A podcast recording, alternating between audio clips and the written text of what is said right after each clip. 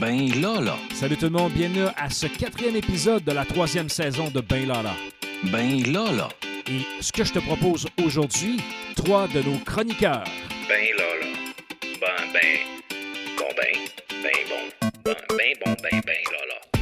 Alors on va débuter avec JP qui va nous parler de sport. Par la suite, nous aurons la carte blanche de P.O. Doucet et finalement, Clovis vient nous parler de politique. Alors on vous souhaite un très bon épisode.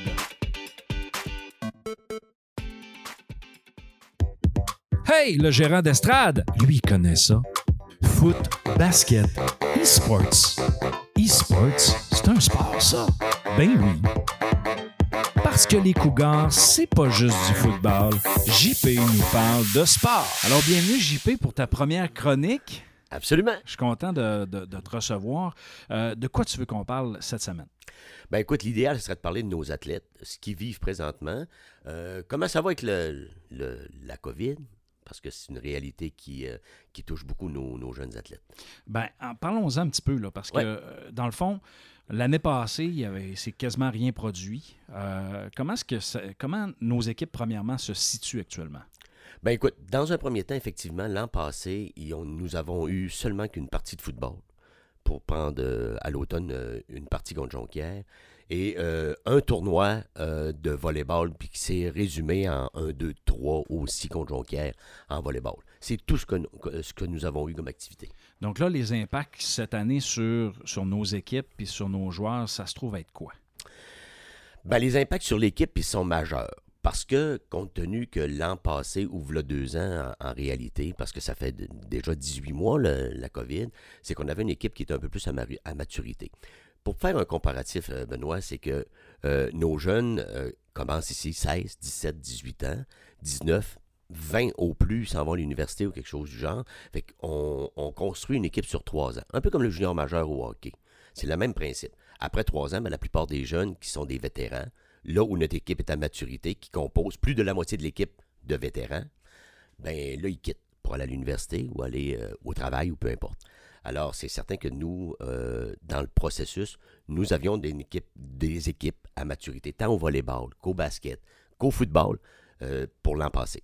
Mais ça s'est pas produit. Fait que là, cette année, on se ramasse avec des équipes qui, sont, qui ont plus de jeunes, moins de vétérans. Le vrai terme du sport, c'est en reconstruction. En reconstruction. Exactement. Bon. Donc, pour le football, pour prendre un exemple, au football, on a à peu près 12 vétérans, quand normalement, on devrait avoir 25, 26, 28 vétérans.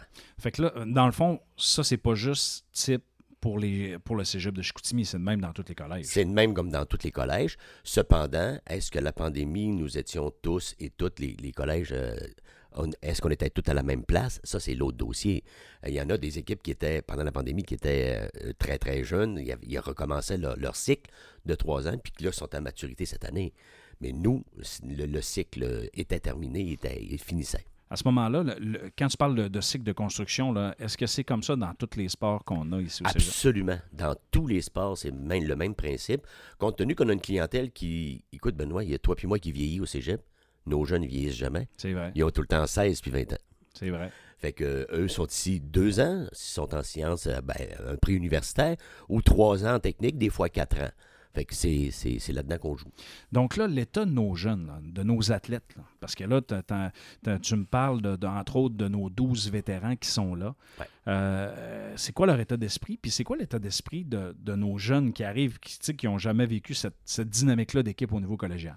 Ben, il y a plusieurs choses qui se sont produites aussi. C'est que pendant le pré-camp, par exemple, on a des, des vétérans qui n'étaient pas venus à l'école l'année d'avant. Ben, ils étaient là, mais ils étaient comme euh, en, en web là, ou euh, de, de la maison.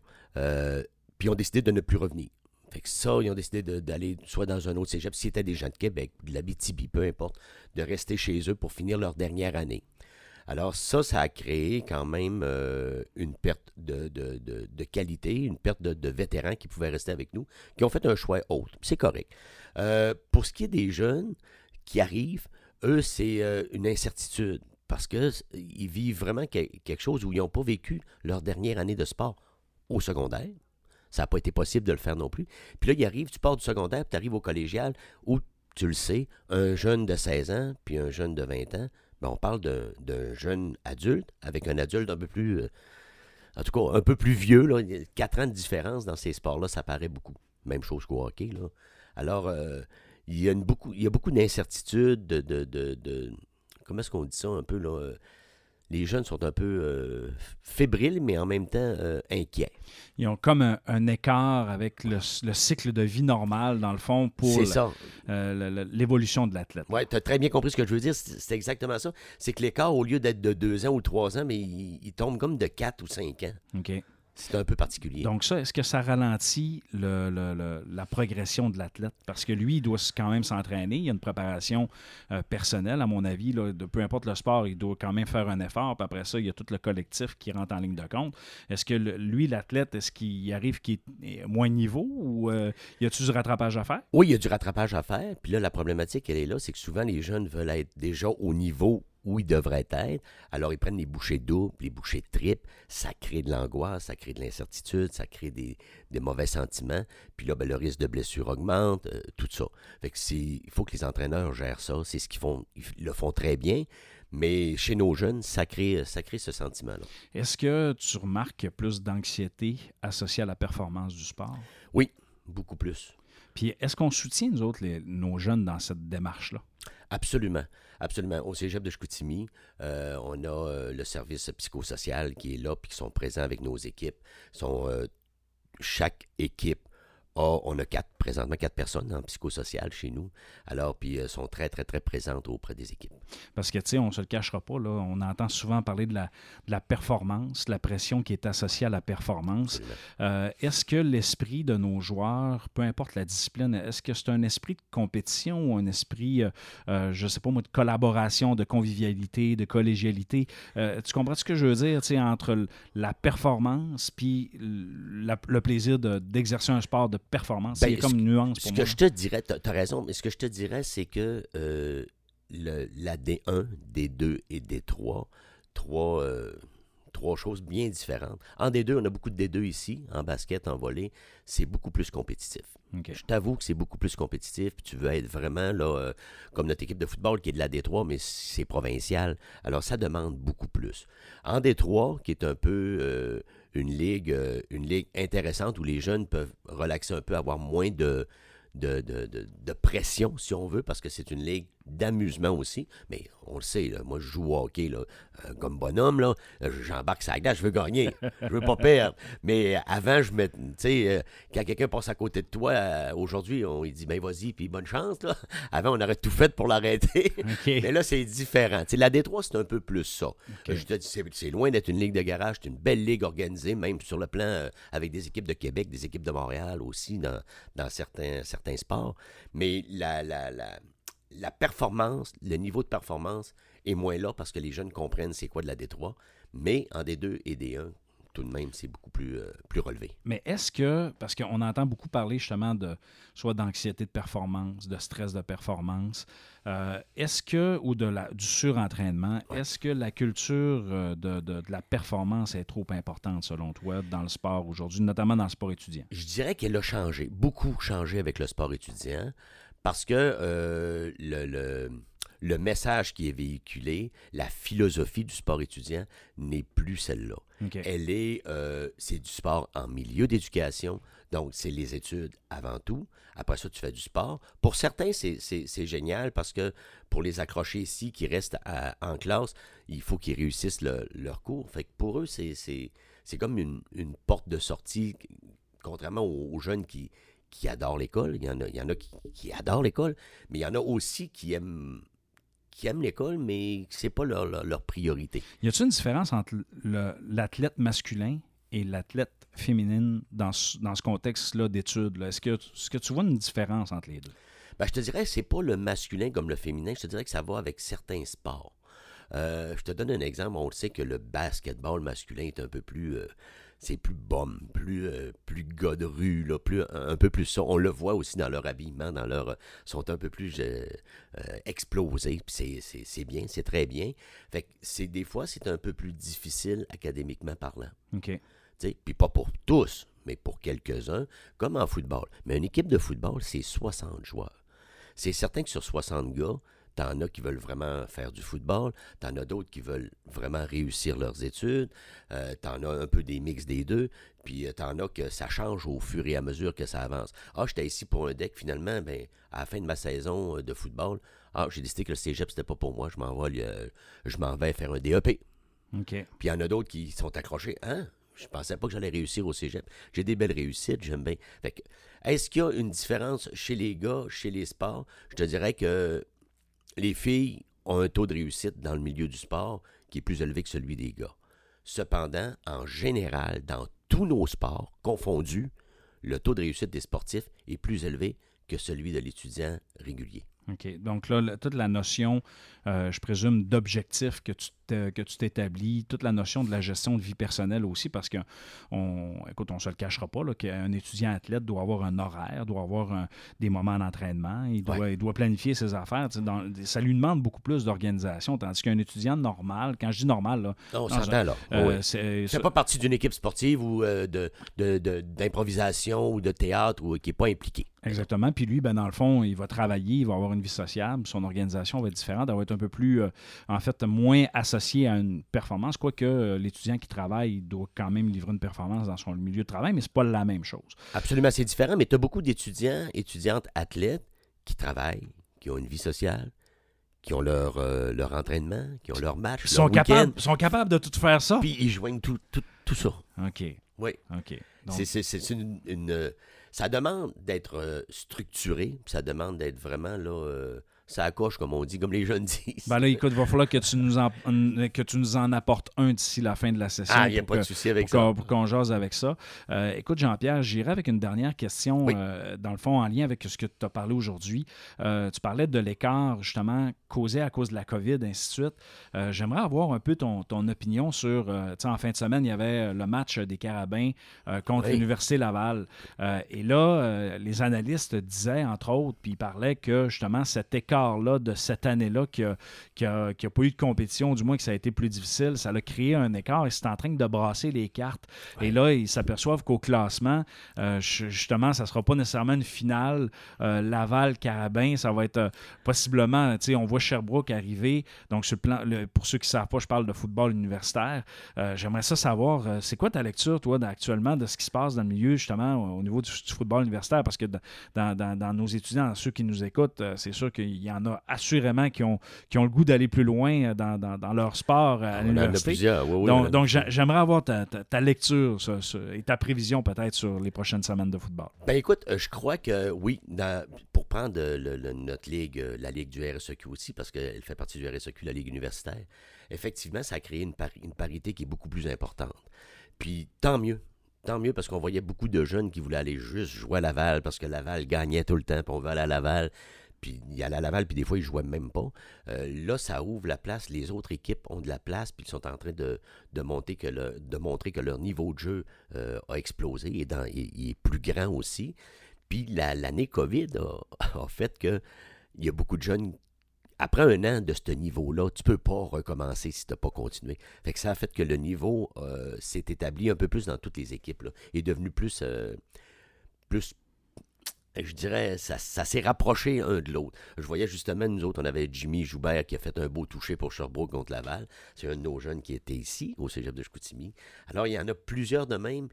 Puis, au lieu d'aller juste à Laval, mais là, il y a Sherbrooke, il y a Bishop, euh, Montréal. Mais Montréal a toujours été quand même un peu là aussi. Mais tous les autres programmes universitaires deviennent intéressants pour nos jeunes. Ben, c'est bon, ça.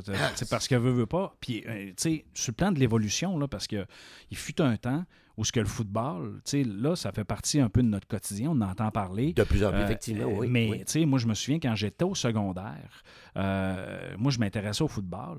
euh, mais, tu sais, il n'y avait pas de ligue organisée dans ces années-là. Là, je parle des années 90. Là. Je Non. sais, j'ai de l'air d'un has-been, mais dans ces années-là, il n'y en avait pas. Et je me vois encore dans un de mes travaux en anglais, euh, supervisé par ma professeure, envoyer une lettre euh, aux Argonauts de Toronto, puis dire écoutez, j'aimerais ça que vous m'envoyiez de l'information sur le football, ainsi de suite. Et Oui. j'ai reçu de, de, justement des articles promotionnels du club de football à ce moment-là, parce qu'il n'y avait rien ici localement. Et là, je vois ça aujourd'hui évoluer. Euh, et là, il ne faut pas oublier que fut un temps, euh, le football américain, c'était très américain. C'est c'est- jeune au Québec. Puis au entièrement Canada. raison, t'as entièrement raison. Puis euh, on a vu aussi le football progresser avec, avec les succès des Alouettes. Fait que là, si les. Alouettes redeviennent à per- re- re- se remettent à performer, ben, je pense que ça va être bon pour le football aussi.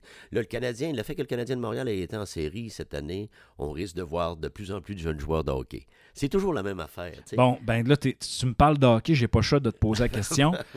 À quand le jour où on va avoir une équipe de hockey collégiale au cégep de Chicoutimi? Ben écoute, on l'a essayé. Ça fait, euh, moi, dans mes 18 dernières années au sport, on a fait la demande pour avoir une équipe féminine. Il y a déjà euh, tout près de 7, 8, 10 ans peut-être, quand le, le- le réseau collégial a parti des équipes. Et euh, là, pas plus de deux ans ou trois ans, on a fait une demande pour rejoindre la Ligue collégiale aussi, ce qui nous a été refusé à cause des bassins de joueurs. Pour l'instant, nous, il y a une équipe collégiale de Division 1 à Alma et le bassin est un peu comme protégé. C'est Hockey Québec et le RSEQ qui protègent un peu les bassins dans, dans ce sens-là. C'est une bonne chose? Je crois que oui. Euh, Est-ce que. Mais ça prend une volonté du cégep aussi. Euh, là, il y a une ligue des deux en, en hockey qui est provinciale un peu aussi, qui est très intéressante. Mais c'est beaucoup de sous aussi. C'est sûr. C'est énormément de sous. Les équipes de sport, ça coûte cher. Euh, ça rapporte beaucoup. Beaucoup de, jeunes qui viennent pour faire du sport chez nous en tant qu'étudiants. Beaucoup de publicité aussi. Parce qu'on voit souvent dans les journaux par rapport au Cougar, par rapport au football, par rapport à- au hockey pour ce qui est de, l'équipe d'Allemagne. Ça, c'est, ça, c'est pas quelque chose qu'on est capable de, compter. Mais on sait jamais qu'est-ce qui arrive. Ça dépend de la volonté, de, notre direction. Ça dépend aussi d'un paquet de facteurs. Oui, puis tu sais, le nerf de la guerre, on se cachera pas là-dedans. Je pense que tu as mis le doigt sur deux choses importantes. Tu me corrigeras si je me trompe. Euh, le bassin de joueurs, effectivement, pas dilué, Oui. Euh, mais aussi la vision de, de- de développement de, de- ces ligues-là aussi, parce que, veux, veux pas, quand tu fermes le bassin, il y a moins de joueurs qui se développent, puis il y a moins de joueurs qui peuvent arriver, mais il y a ce volet-là. Puis le deuxième aspect, qui est le volet financier, euh, ça Oui. coûte du cash. c'est- une machine à dépenser. Donc là, est-ce que l'argent qu'on met là-dedans, est-ce que avant que ça, ça se rentabilise, ainsi de suite, puis aussi, ben, faut pas le, on se le cachera pas ici au Cégep, on est quand même, on a beaucoup de joueurs des Saguenayens aussi, Oui, on est impliqué dans leur développement. Donc Oui, là, puis ce qu'on a, Benoît, il faut regarder, souvent, comme je regarde à Alma, qu'est-ce qu'il y a comme sport à Alma d'élite? Bon, euh, puis j'ai rien contre Alma, ça n'a rien à voir. Je fais juste regarder l'ensemble. Nous, ici, on a les Saguenayens dans notre cours. Mhm. On a le Midget 3 avec les élites Midget 3 Nous avons également le, le semi-professionnel qui joue dans les murs à Saguenay. Euh, tu sais, tu as déjà plusieurs équipes dont les commanditaires, les partenaires financiers vont se joindre à ces équipes-là, euh, déjà qui sont, sont déjà avec eux. Fait que c'est difficile pour une autre équipe aller chercher. euh, puis notre pyramide, elle n'est pas là. S'il y avait une équipe universitaire à l'Université du Québec, Ah. en hockey, ben ça pourrait peut-être aider le développement encore plus euh, ah, je suis en, d'accord. en bas. Donc là, je tiens à rassurer les gens d'Alma. On n'a pas l'intention de compétitionner nos amis d'Alma. Au contraire, Euh, on respecte l'offre régionale euh, dans les sports. Écoute, euh, JP, merci d'avoir pris le temps d'être venu me voir aujourd'hui dans, dans le podcast. Je- je- on va se revoir dans les prochaines semaines Ben parce oui, là, il y a des résultats. Il y a des, il y a un match en fin de semaine. Oui, ainsi de oui. suite. Donc là, sur le plan Ben, la. Pocatière est à Chicoutimi en fin de semaine à 13h. On a ouvert le, site justement ce matin pour la, la vente des billets. OK, donc euh, je présume qu'il n'en reste plus parce que... Ça part assez vite. On est, on est limité à 400 aussi. Donc, euh, Effectivement. Mais moi, j'attends encore mes billets que je vais payer. Ah, mais- ben écoute, un jour. Ah, non. il n'y a pas de problème. Puis euh, aussi, peut-être juste euh, euh, expliquer en terminant, euh, parce que là, on, on parle de- on a parlé beaucoup de football. On- il y a aussi les, les- les- les- euh, les joueurs de soccer qui sont en activité. Il y a, il y a le Absolument. cross-country aussi qui est Oui. actu- actuellement en activité. Donc, Qui ont une compétition en fin de semaine aussi. Euh, le, le- le- le soccer ont déjà deux matchs de fait aussi. Le football, c'est, c'est- ils ont trois matchs de fait. Effectivement, c'est des sports d'automne, donc ça commence assez rapidement. Contrairement au basket, volley, cheerleading, où c'est des sports qui vont commencer plus vers la fin octobre. Donc là, on va parler un peu plus de ces sports-là dans les prochains, en fait, dans les prochaines chroniques. Après ça, ça va être les autres sports qui vont Absolument, embarquer. absolument. Donc, euh, ben écoute, merci beaucoup. Euh, puis je, je vais aussi avoir une demande spéciale pour toi, euh, JP, d'ici la fin de, de- de nos séances de chronique. D'abord, que c'est pas une chanson. Non, c'est pas une chanson. Je- Est-ce que tu as entendu parler de la série sur Netflix Perdant? Oui, oui, Est-ce que tu as écouté ça? pas du tout. Donc Pas là, encore. je te lance le défi. euh, puis je te mets pas de délai parce que je sais que tu es un gars extrêmement occupé. Mais euh, d'ici la fin de la saison, donc il te reste encore euh, à peu près une douzaine de semaines, euh, j'aimerais ça que, en tout cas, si tu écoutes un ou deux épisodes, qu'on puisse en parler. Parce que moi, j'en ai déjà parlé euh, dans, dans, dans mes chroniques radio à CKJ. Euh, j'en ai parlé à des amis et je trouve ça vraiment intéressant de, de ce, ce type de, de série-là. Et on- on- j'aimerais ça qu'on l'aborde ensemble sur, sur l'aspect de, de nos joueurs, de nos joueurs étudiants. Je te Et- promets que je vais en écouter, c'est certain. C'est Perdant, ben, je retiens ça. Perdant sur Ouais. Netflix, donc pour nos auditeurs, si vous voulez aller voir ça, Perdant sur Netflix, c'est vraiment euh, génial. C'est des, des épisodes de 20 à 30 minutes maximum. Euh, c'est bien fait. Ça fait voir l'autre côté de la médaille euh, que euh, juste de dire OK, on valorise la- le succès, on, va- on valorise la, la victoire. On, dans, ce- dans ce, ce type de série-là, ben, on parle de qu'est-ce qui se passe quand tu perds? Qu'est-ce que. Et, de quelle façon qu'on peut réinvestir ça? Comme on apprend là-dedans, oui, oui. Exactement. oui, Puis, absolument. puis, tu sais, souvent, ce qui arrive, c'est que la culture de, de la victoire, on est habitué à ça, mais la culture de la défaite, comment est-ce qu'on peut euh, amener ça? Parce que souvent, il y a des, des- des plus belles histoires que des vainqueurs Écoute, dans la défaite. je vais l'écouter, c'est certain. Je vais, on va, oui, on va en discuter, c'est certain aussi. Mais tu sais que les gens associent aussi le financement à la victoire. Ah oui, ça, c'est sûr. Fait que malheureusement, C'est la, la- ça la- fait partie de la vie. faut suivre le cash. Oui, oui, Hein, oui, ça. la, la- la ligne du financement, c'est c'est là ce que tu vois les, les- les opportunités souvent. Mais tu as raison, euh, le, le- le cash vient avec. euh, Mais tu vas voir dans la série, il y en a qui ont fait beaucoup d'argent avec, euh, avec la défaite. Mais ça, je t'en dis pas plus pour l'instant. Ah, c'est bon, je regarde ça. Donc, merci JP, on se Merci à toi, bye bye. Le seul chroniqueur qui a la carte blanche.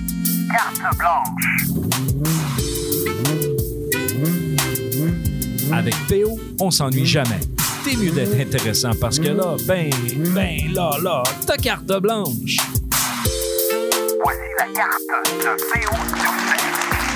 Alors, pour sa première chronique officielle, j'accueille PO. Comment ça va, PO? Ben, ça va super bien, toi de même, Ben? Écoute, j'avais, j'avais hâte de, de t'entendre parce que euh, un, des éléments qui a fait l'actualité cette semaine, outre les élections, c'est la sortie de Jonathan Drouin.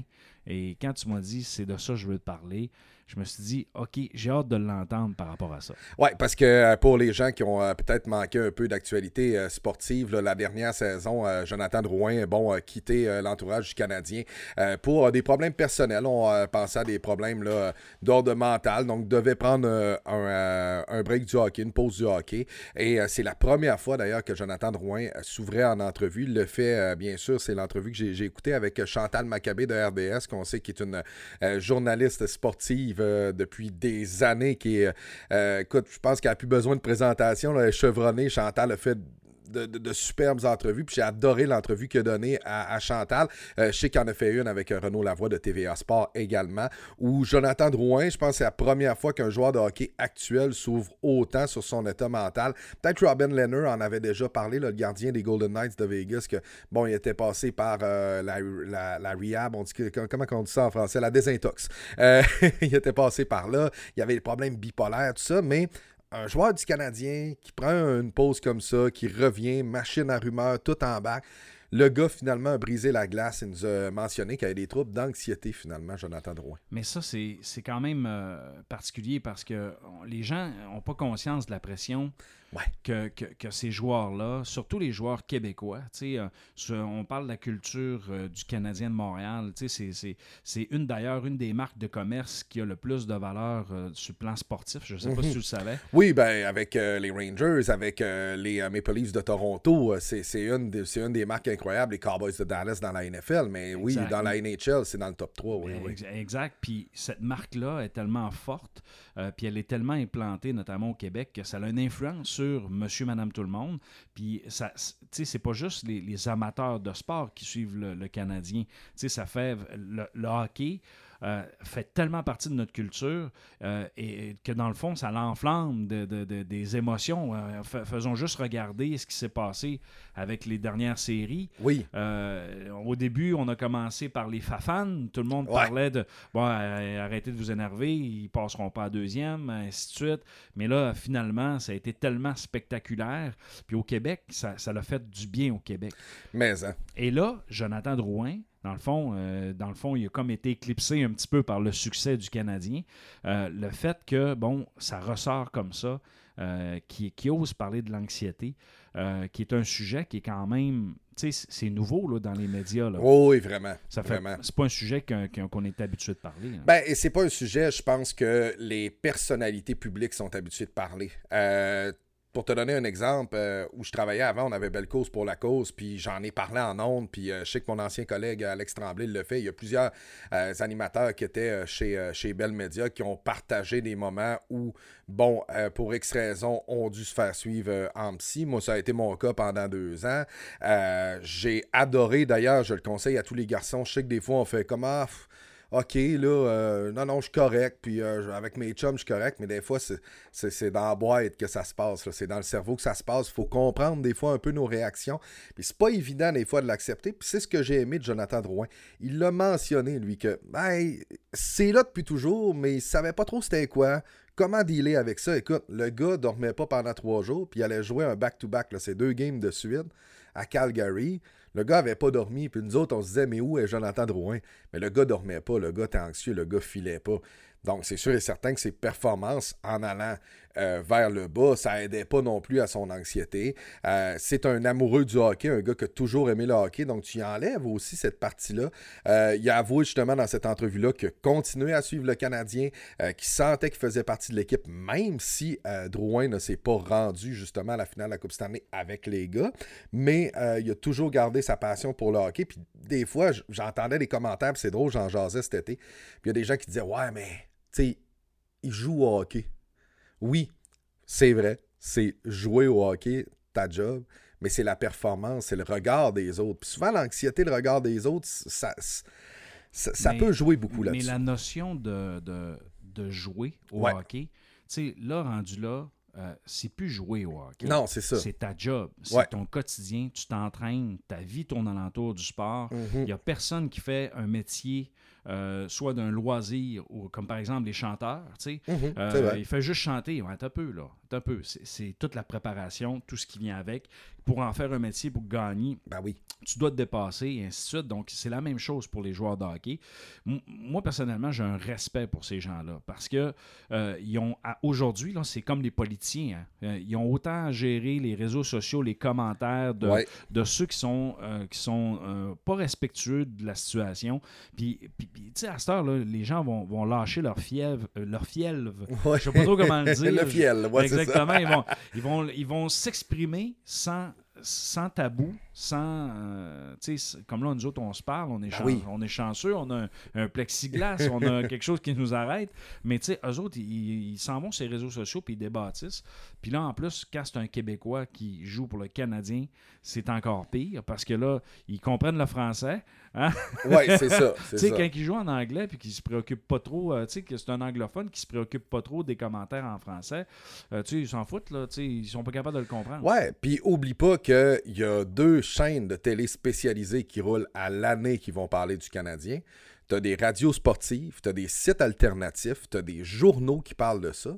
Euh, et des radios aussi, comme je disais, je veux dire, à Montréal, tu as le 98.5 qui va parler du Canadien qui est diffuseur, tu as 91.9 Sport, il parle de tous les sports, mais on s'entend que, euh, puis j'ai été en radio assez longtemps, que le sport qui intéresse, je pense pas que le Québécois moyen est un fan de sport. C'est surtout un fan du Canadien de Montréal. Tout tourne autour du Canadien de Montréal. Écoute, même l'été, on commence un bulletin sportif avec une mini nouvelle sur le Canadien de Montréal. À moins qu'une Léla Annie Fernandez se rende en finale du US Open, à moins que les Blue Jays ont gagné euh, 26 à 1. OK, peut-être. Mais je te dirais, aujourd'hui, j'ai juste regardé mon téléphone, puis on parlait des tests physiques du Canadien, des tests de santé du Canadien. On nous dit, bon, quel joueur va, va être invité au camp. Tout ça, tu sors de chez vous, puis les gars, ils disent, ah non, on se préoccupe pas de ça. C'est- impossible qu'ils soient pas un tantinet infecté par ça. Tu sais, ça parle de toi partout. Tu as toujours quelqu'un qui va dire Ouais, ils ont dit ça à la radio. Ouais, ils ont écrit ça, eux autres, dans les coulisses, puis RDS, puis TVA Sport. Fait que c'est sûr que pour les joueurs de hockey, ils sont bombardés d'informations, de critiques en plus de tous les critiqueux de salon que tu as décrits.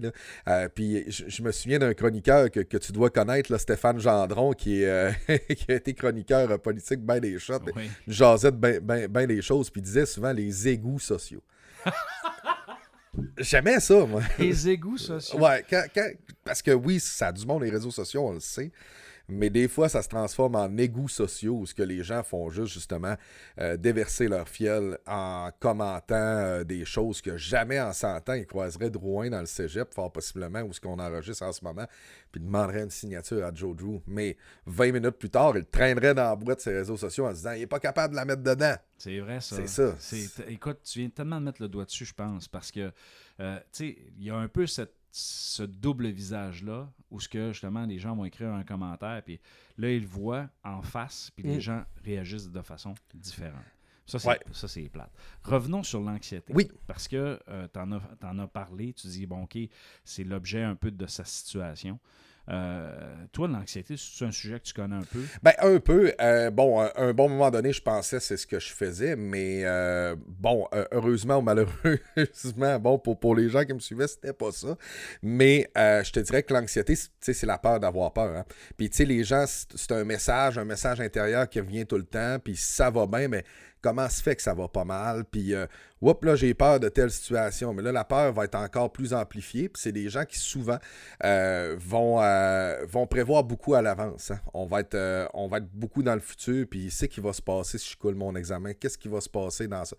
Puis ça amène souvent le problème d'insomnie, ce que Jonathan Drouin souffrait. Donc, souvent, ça va amener ce problème-là. Donc, les gens, bien sûr, quand tu te couches la nuit, puis tu penses à tes examens du lendemain, que tu penses à ta job du lendemain, qu'il faut que tu ailles bon à faire toiletter le chien, euh, que tu t'occupes de faire peut-être un changement d'huile sur ton char, puis là, ça spin, ça spin, ça spin.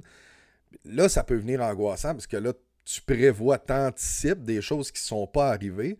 Euh, puis souvent, ben, il y a quelques façons de le régler avec euh, le moment présent, si on veut. Je sais que j'ai une amie qui, elle, elle elle s'est fait tatouer une encre juste pour s'ancrer dans le moment présent. Quand elle part un peu dans ses pensées, c'était quelqu'un plus anxieux à ce moment-là. C'est juste se ramener là, que, OK, là, présentement, je suis en train d'enregistrer un podcast avec Ben, je suis assis là.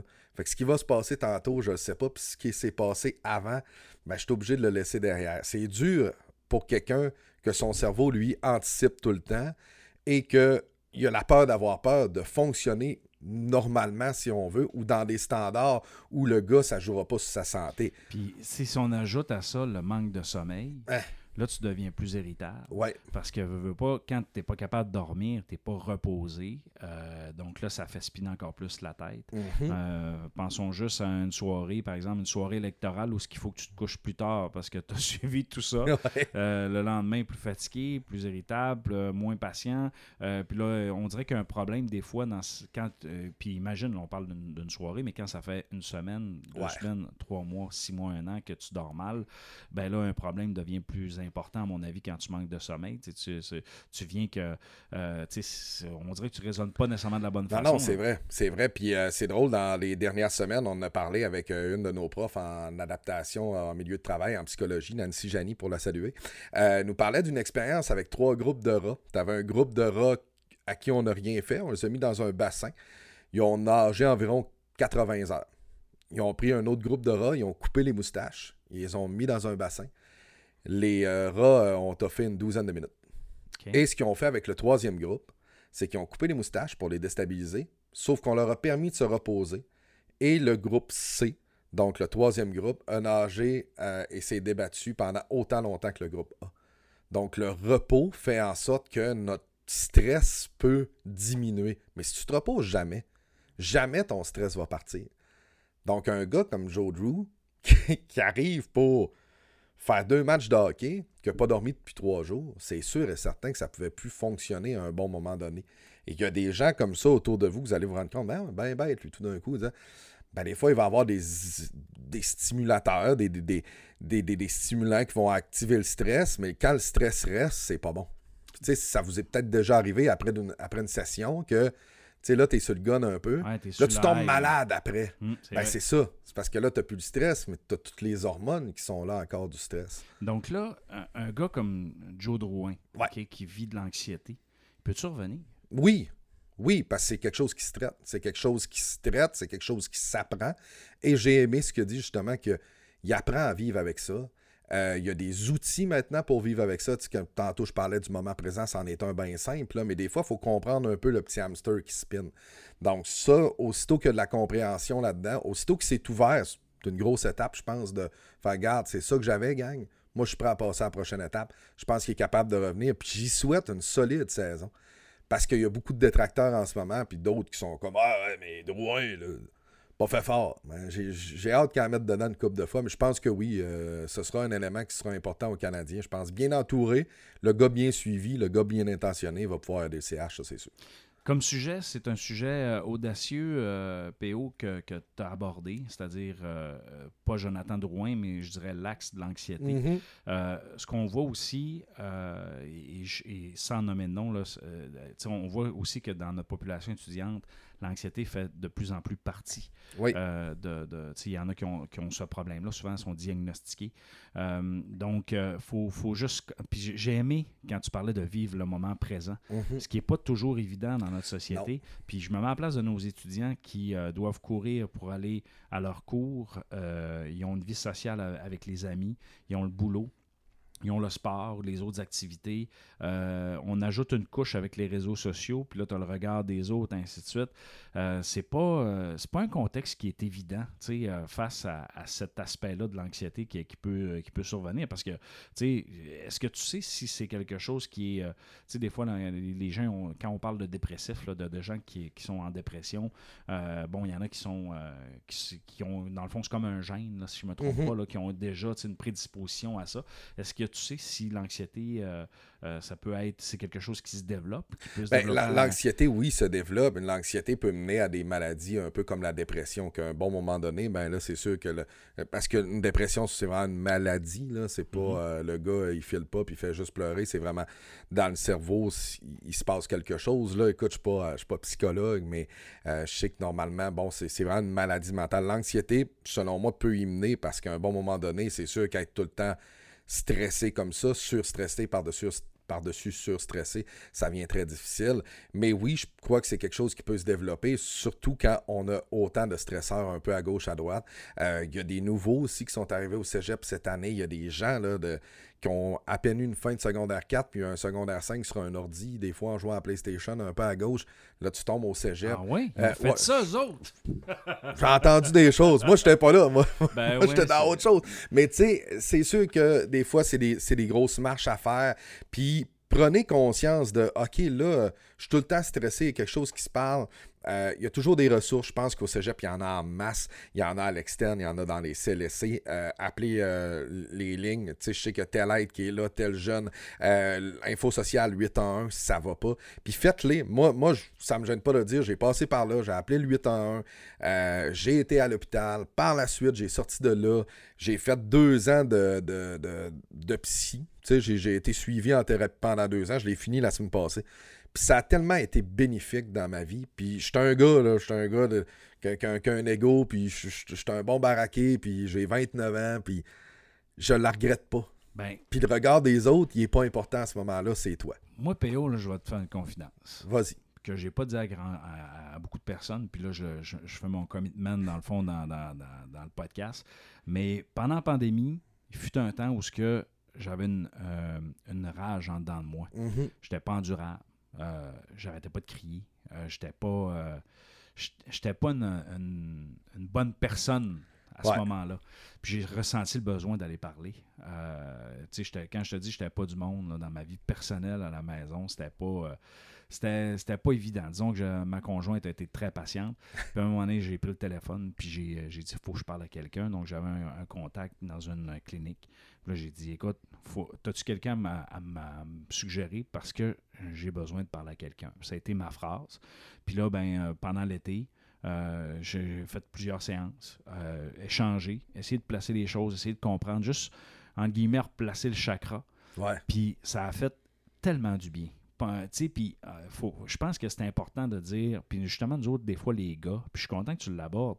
Tu vois, moi, j'ai 43 ans. Ben oui. Puis, euh, tu sais, je suis un gars actif, je fais plein de choses. euh, puis des fois, justement, j'en fais trop. Fait que faut, faut, faut, faut, faut arrêter d'en faire trop à un moment donné, puis revenir sur, sur les, les bonnes choses, revenir sur son X, rééquilibrer, rééquilibrer le pH. Moi, ça m'a fait du bien. Ça m'a fait, ça m'a permis d'évacuer certaines choses. Ça m'a permis aussi de, de voir qu'est-ce qui était trop dans ma vie. Puis là, c'est là où j'ai pris des décisions. Où ce que j'ai dit, ben là, il faut que je faut que j'enlève des choses. J'en, Mhm. ai trop. J'ai des beaux projets en place. Euh, faut, puis il faut que je choisisse les projets que je garde. Parce que, ben, effectivement, je- des fois, je me sentais pogné, je me sentais pogné, euh, un peu d'anxiété, un peu de. Là, je trouvais que je n'avais trop. Puis, tu sais, quand tu commences la journée, que tu prends un respire, puis que tu n'es pas capable de relâcher ton respire. Parce Ouais, c'est ça. fait que euh, je, je l'ai fait. Euh, puis écoute, honnêtement, là, avec le bien que ça m'a fait, si je m'aperçois que je, suis pour l'échapper ou que j'ai encore cette, cette rage-là qui revient puis que j'ai besoin de l'extérioriser puis de le dire, ben je vais reprendre le téléphone puis je, je- vais dire, je vais rappeler mon thérapeute, je vais dire, Hey, j'ai besoin de te voir, j'ai besoin de te parler parce que ça fait du bien. Ben oui, euh, exactement. Puis je suis content que tu parles aussi de ton expérience, puisqu'on vit deux vies qui sont totalement différentes. Puis oui, des fois, ça, ça va vite, puis on se prend, on, se pense un peu invincible, hein, surtout quand on est, on- on est des fois dans un domaine public. tu sais. Pour toi, tu es professeur, tu sais, on te voit sur les réseaux sociaux, tu t'impliques dans plein de choses. Moi, à ce moment-là, j'étais une personnalité publique, tout ça. Des fois, ça roule beaucoup, puis on, fait, on, on- pense peu à nous. Puis euh, c'était un prof de bio au cégep à Saint-Félicien qui me dit ça il y a une dizaine d'années, puis il demandait aux étudiants qui est la personne la plus importante pour vous? Puis là, ma mère, euh, si, ça, tu sais, ma cousine, ma soeur, mon chum.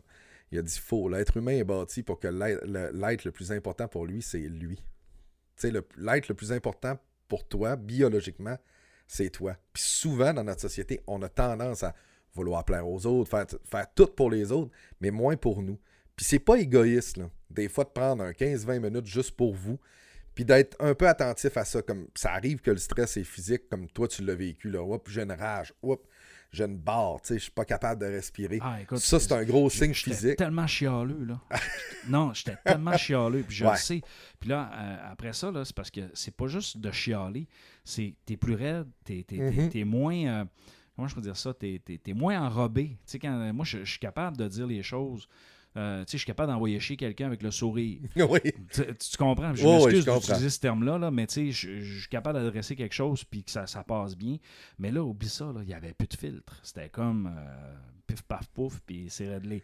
Alors, c'était pas très agréable. Mais ceci dit, euh, écoute, aujourd'hui, on a parlé d'un sujet, euh, oui, Jonathan Drouin, l'anxiété. On s'est fait quelques confidences. On en Ben a parlé à notre monde. Moi, j'espère que ça va aider nos jeunes. D'ailleurs, euh, si tu es étudiant, si tu vis ces problèmes-là, n'hésite pas à, à dem- à demander de l'aide. Puis si je ne veux pas tomber dans le cliché de dire demande de l'aide. Non, c'est euh, gêne-toi pas. Écoute, Ouais. euh, PO l'a fait, puis euh, PO, c'est une vedette au Saguenay-Lac-Saint-Jean. C'est quelqu'un qui, non, quelqu'un qui est connu. Moi, je suis prof, puis euh, j'ai 43 ans, j'ai une famille, puis j'ai- demandé de l'aide à un moment donné, puis je ne suis pas gêné de ça, pas deux secondes. Puis euh, si j'ai à, à le faire, encore une fois, je vais le faire. Toi, PO, si tu as encore Ben de oui. besoin, tu vas, tu vas le faire. Très certainement. Puis euh, je sais que tous les services sont, sont disponibles. Vous le voyez dans vos agendas. Je pense qu'ils sont là sur Omnivox aussi. Les gens sont là. Je sais qu'on a des gens en travail social ici au Cégep. Exact. Donc, tu sais, gênez-vous pas, quand- comme Ben il dit. C'est pas juste euh, Ah, j'ai besoin d'aide.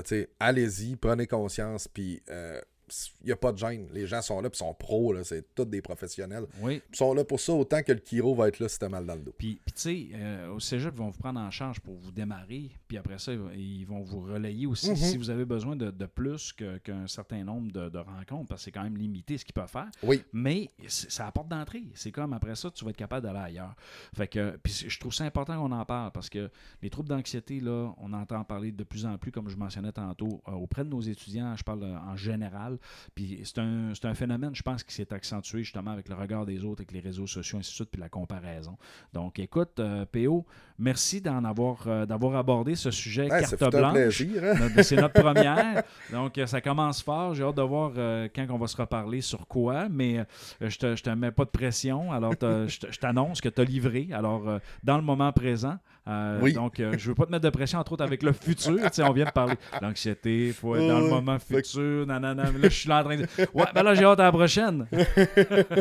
Ben écoute, écoute celle-là, tu vas être heureux, mais euh, merci de l'invitation. C'est super le fun de, de jaser de sujets comme ça. Puis je pense qu'on va continuer à, à jaser de des fois des sujets euh, positifs, des fois des sujets comme ça où on va raconter des expériences. Mais je pense que c'est tellement un beau, une belle plateforme pour ça, le podcast, pour parler de ces choses comme ça. On prend le temps d'en jaser. Fait qu'un gros merci à toi. Merci à toi. Puis, juste en terminant, Oui. en fin de semaine, il y a un Grand Prix. Yes! Puis là, toi, dans ton, dans ton autre podcast avec ton ami, euh, vous faites un, un épisode. C'est quand, là? C'est ce mardi qu'on va enregistrer, là, mais vous pouvez suivre euh, la page euh, Le Paddock sur, euh, sur Facebook. Puis euh, on a fait un live v'là deux semaines. Et là, on va sûrement refaire ça en format Zoom là, avec quelques invités. Mais ce mardi, normalement, là, on va revenir sur le Grand Prix de Sochi qui a lieu en fin de semaine. Parfait. Donc, le, le paddock sur Facebook la semaine prochaine. Merci, P.O. Merci. La politique, c'est un sport extrême et il faut un début. Pour nous parler de politique et d'implication, Clovis Valade.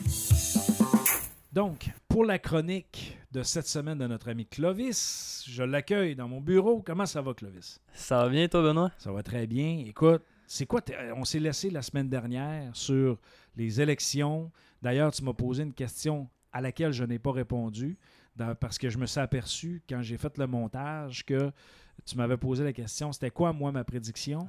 Puis que là, j'ai j'ai répondu en te disant que j'étais indécis, mais je t'ai jamais répondu finalement sur le résultat de l'élection. Alors, moi, je, je- je vais quand même oser après l'élection en disant écoute, un, j'étais un peu surpris parce que je pensais que ça allait être minoritaire conservateur.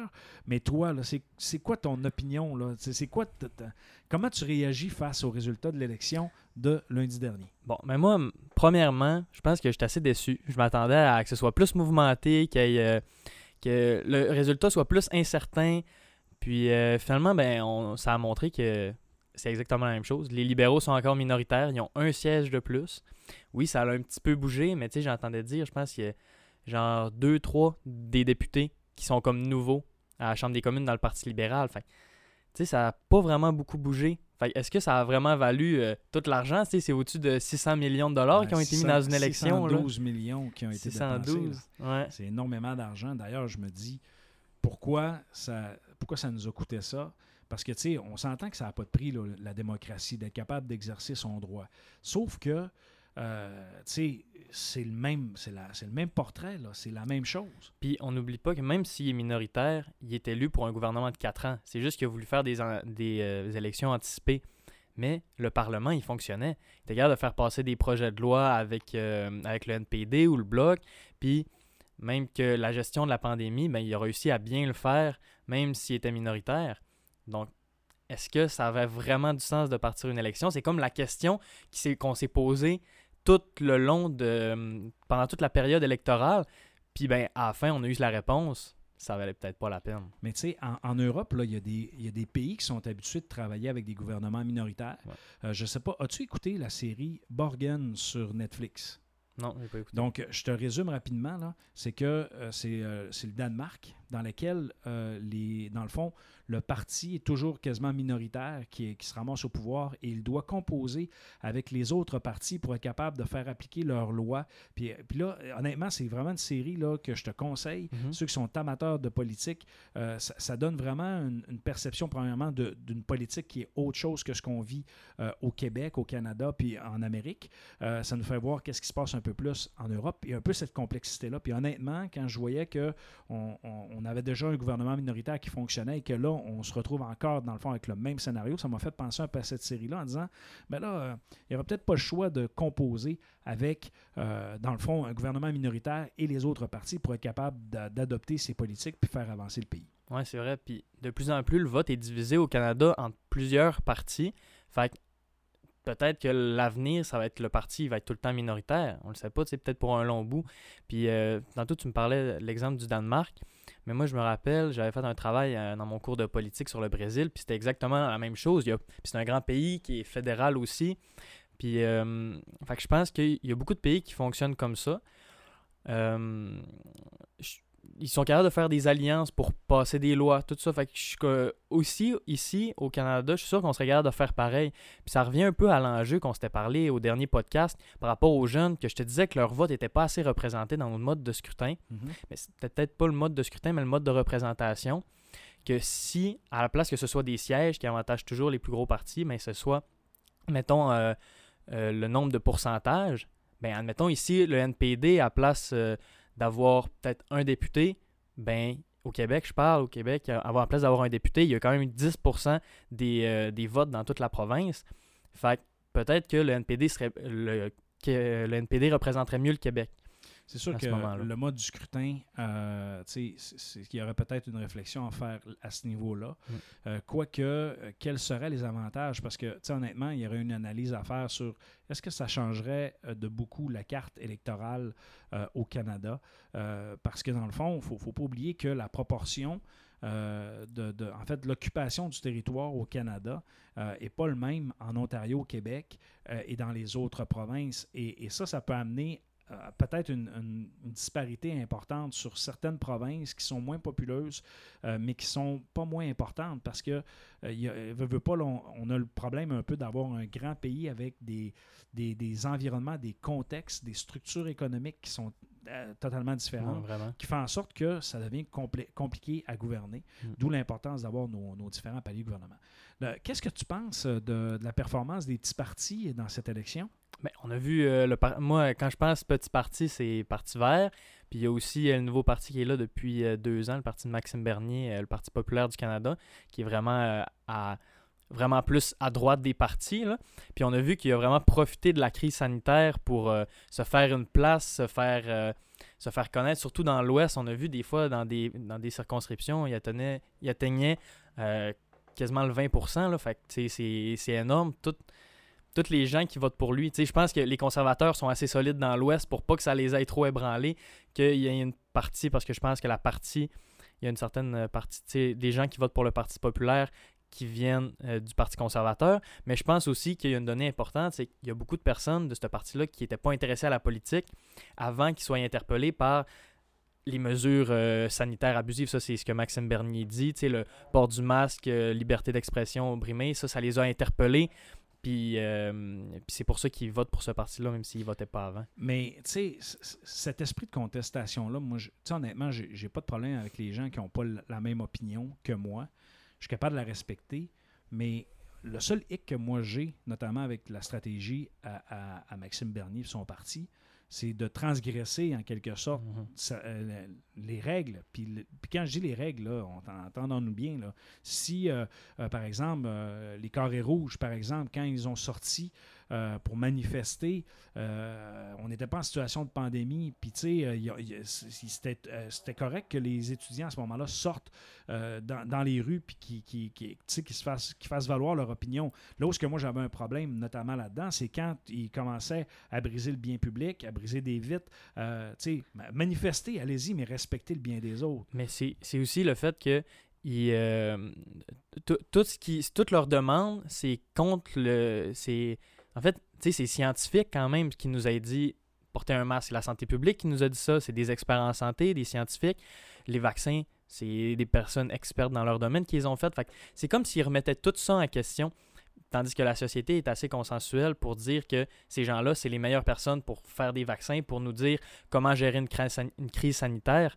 Donc, ça va comme en contre-courant totalement avec ce que la société pense, puis en- envers les experts, puis la science. C'est un peu normal que tout le monde les regarde en disant ben voyons, tu euh, vous êtes des complotistes. Mais ce que j'aime dans ce que tu dis, là, je retiens un bout de ta phrase en disant la société là, quand même consensuelle.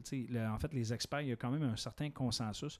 Ça, ça me, fait. euh, C'est comme la musique à mon oreille parce que, euh, effectivement, on, peut avoir un consensus. Puis dans un consensus, souvent, il y a des débats, il y a des échanges. Puis dans le consensus, ça sous-entend aussi qu'il y a des gens qui ne sont pas d'accord. Puis qu'il y a les deux côtés de la médaille qui sont, qui sont prises en considération.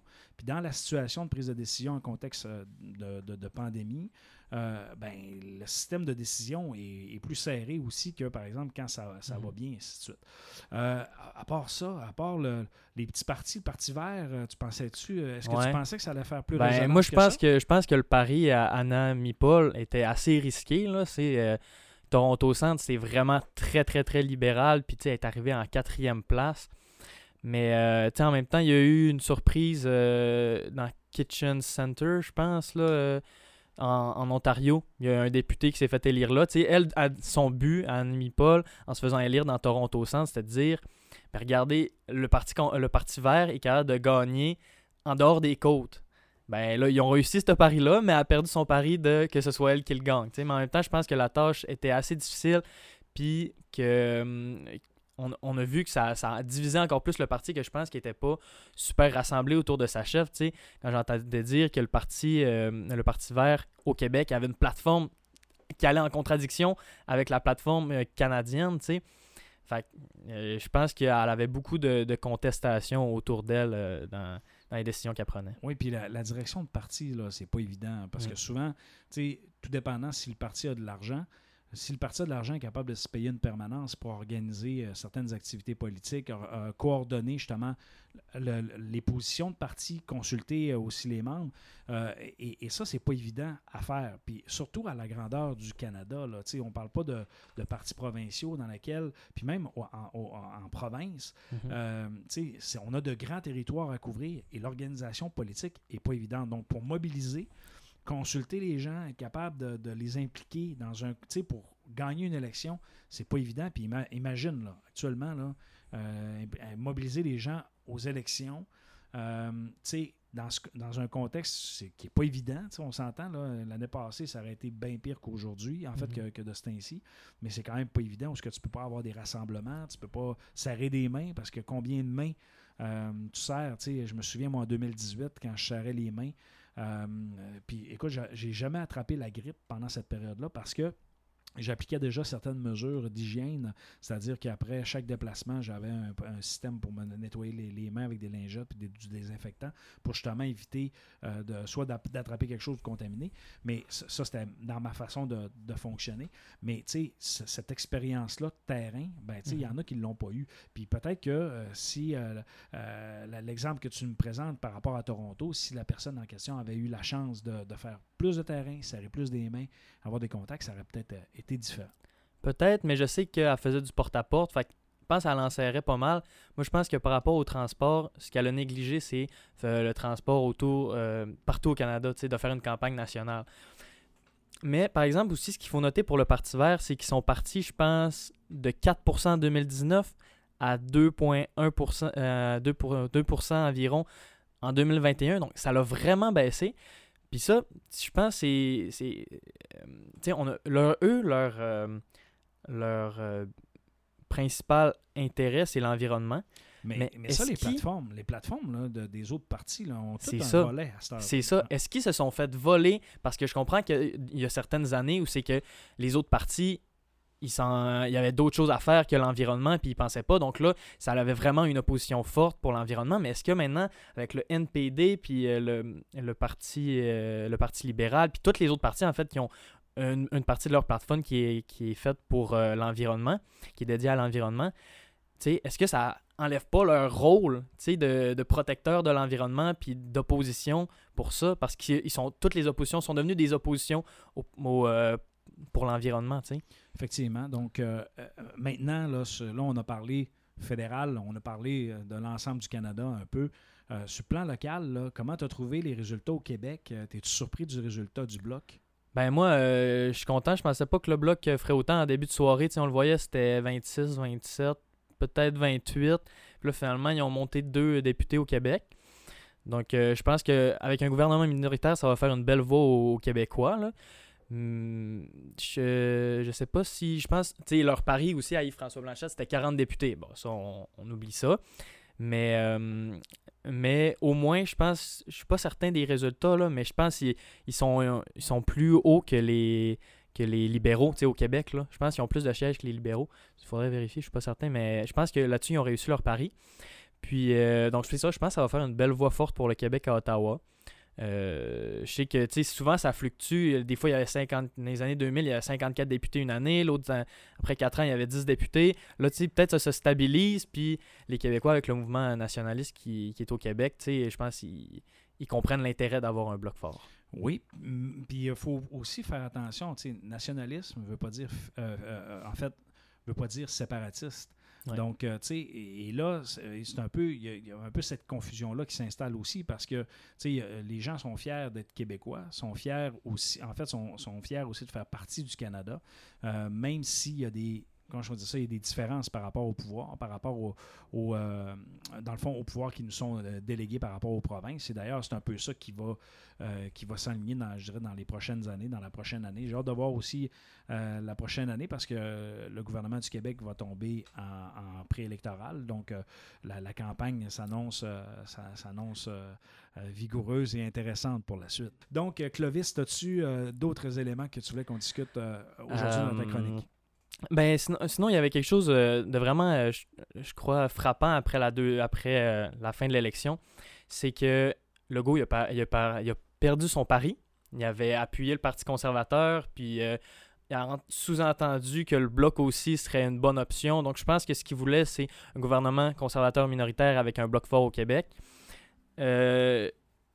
En y allant dans ce sens-là, il s'est fait le NPD, les Verts, puis les libéraux, il les a traités de centrisme. C'est un peu vrai en même temps. Mais euh, là, maintenant, il va falloir qu'il deal avec le Parti libéral au pouvoir. Il lui a fait beaucoup de cadeaux, je pense, avant l'élection, les garderies, tout ça. Donc euh, là, il y a peut-être le troisième lien qu'on va voir. Est-ce que ça va entacher leur relation? Il y a une caricature ce matin euh, que j'ai vue qui m'a fait vraiment rire, qu'en 2019, il serrait la main. François Legault puis Trudeau, ils se la main.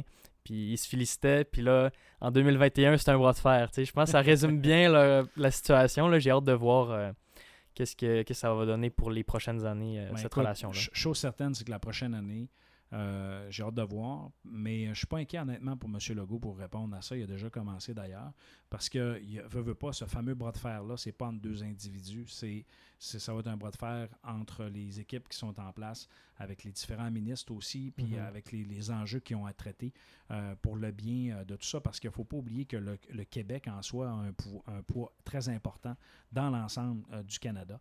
Et, et- et c'est la balance du pouvoir, Ouais. dans le fond, et, puis on le voit. Là, il y a le NPD dans lequel les libéraux vont être capables de, de gouverner avec le NPD en, en- en- je veux pas dire en concubinage, mais en... tu comprends ce que je veux dire? Ouais. Mais, euh, tu sais... Ça va être quand- leurs alliés. oui, puis quand, quand, quand ça va toucher plus le bloc, euh, ils vont aller chercher le bloc comme appui, Ouais. ainsi de suite, puis ils vont laisser euh, euh, les conservateurs backbenchers pour, pour justement ne pas, ne, ne pas en- empêcher leur, leur- leur- leur façon de faire. Mm. Mais j'ai hâte de voir surtout qu'est-ce que les conservateurs vont faire dans un contexte comme ça. Parce que euh, O'Toole, lui, euh, il n'a pas fait de gain, là, euh, il n'a pas fait Il en a mieux perdu, que, il a- même. il a pas fait mieux que Shear. Fait que, Ouais. euh, qu'est-ce qui va se passer avec lui? Il passait mieux dans les médias. Il a été moins démonisé dans les médias québécois. Donc, euh, à suivre pour le reste. Ouais. Alors, euh, mon ami Clovis, on se reparle, nous, dans à peu près deux semaines, parce que là, je vais te laisser une pause. Ça fait deux semaines t'ai soufflé, là. Exactement. Donc, merci pour cette chronique. Et on se reparle très prochainement, mon cher ami. Merci, Benoît. Salut. Donc, je savais qu'en ajoutant des chroniqueurs, ça allait nous permettre d'avoir du contenu inédit, du contenu intéressant et pertinent. Donc, merci JP, merci PO et merci Clovis pour vos interventions et l'ajout du contenu. Euh, si vous ne nous suivez pas déjà sur les réseaux sociaux, faites-le sur notre page Facebook Ben Lala Balado. Euh, bien sûr, l'ensemble de notre contenu est disponible sur benlala.ca. Il me reste qu'à vous dire, mesdames et messieurs, ciao, ciao!